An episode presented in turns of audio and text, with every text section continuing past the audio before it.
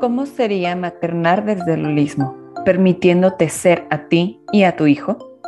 Viviendo una experiencia humana de desarrollo en cuerpo, mente y alma. Estás escuchando Somos Tribu, el podcast, Nutrir desde el alma. Mi nombre es Claudia Robles, psicóloga holística. Bienvenida.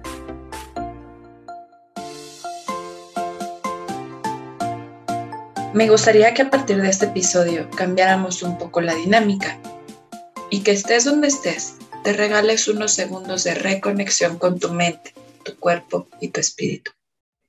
Así que comencemos. Vamos a empezar con una inhalación profunda. Inhala.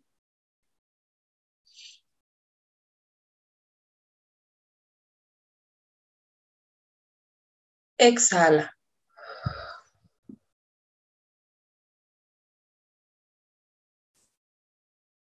Conecta con los latidos del corazón. Siente su ritmo. Su bombeo que te lleva a vivir la experiencia del aquí y del ahora. Y cuando estés lista, listo, abre tus ojitos. Bueno, pues hoy quiero hablar con ustedes sobre el miedo a ser asertivas. De forma inconsciente, existe mucho miedo a ser asertivo. Y creo que se debe mucho a los patrones de crianza que tenemos, que vivimos. Vamos a empezar por el concepto de asertividad. Y en esta ocasión lo vamos a definir como una manera de comportarse y comunicarse que se basa en la aceptación de uno mismo y de los demás. Y ya que quedó claro y definido, quiero mencionarte las distorsiones que tenemos muy arraigadas en nosotros sobre ser asertivos. Lo primero es la distorsión, como confundir asertividad con agresividad.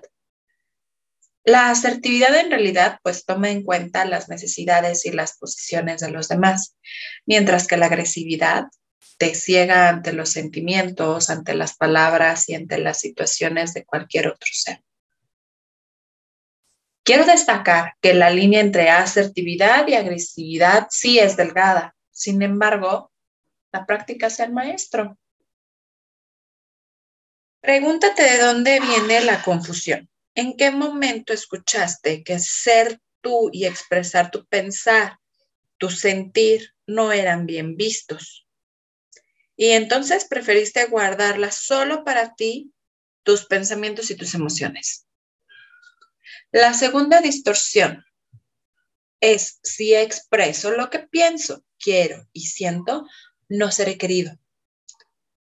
De pequeños escuchamos frases como, si dices eso, tu tía ya no te va a querer. Eso no se dice. Qué feo eres. Las niñas bonitas no hacen esto. Y así, muchas formas de expresión que condicionan nuestra asertividad y que acabaron por limitarla. No queremos hacer algo que hiera a nuestros seres queridos, ¿verdad? Sin embargo, ser asertivo no aleja a la gente, sino más bien te ayudará a que tus conexiones sean más firmes, más sólidas y más transparentes.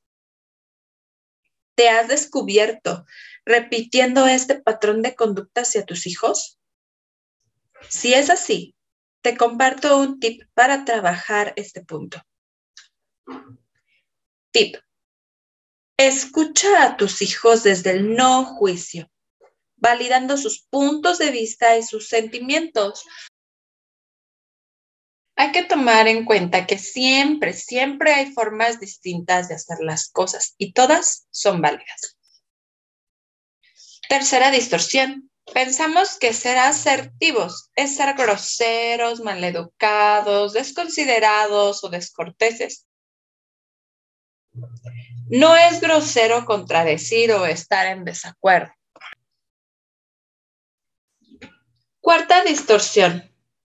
Pensar que no tiene caso hacer las cosas, que no tiene sentido hablar porque no serás escuchado, porque las cosas no van a cambiar. Aquí la cosa es que sí lo vale. Vale cada intento, vale cada oportunidad, vale lo que implique mejorar. Todo lo vale. Es reforzar nuestro merecimiento y el autoconocimiento de los pasos que vamos dando. Quinta distorsión. Pensar en el caos y todo lo negativo que pueda pasar si eres asertivo. Estas ideas radican en el miedo. Esto es un patrón de pensamiento que se vuelve un hábito. El miedo es al rechazo, a la humillación, a la burla, a la no aceptación, a ser señalado y sobre todo a la condena. Muy relacionado a la herida de la infancia de rechazo y humillación, ¿verdad? Ahora que hemos hecho un recorrido de los tipos de distorsiones en la asertividad, quiero recordarte que ser asertivo lo vale. Trae más beneficios de lo que podemos imaginar. Por mencionar solamente algunos, pues eleva tu autoestima, tu autoconfianza y te sientes realmente bien contigo. Ahora imagínate trabajar en ello y poder transmitirlo a tus hijos. Quiero que te imagines que tu hijo pueda decir que no a las cosas que realmente no quiere hacer. Que te imagines que pueda pedir lo que quiere. Que te imagines que pueda iniciar conversaciones. Que te imagines que pueda recibir críticas sin sentirse molesto. ¿No quisieras tú rodearte de personas así? ¿No quisieras que tus hijos vivieran de esa manera? Vamos a cerrar este episodio llevando toda esta información a nuestro corazón. Así que colocando los brazos en el centro de tu pecho y cerrando tus ojos, inhala profundamente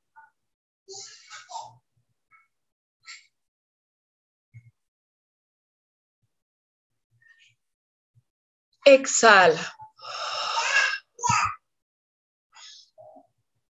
Mi nombre es Claudia Robles y es un gusto compartir camino en esta bella tribu.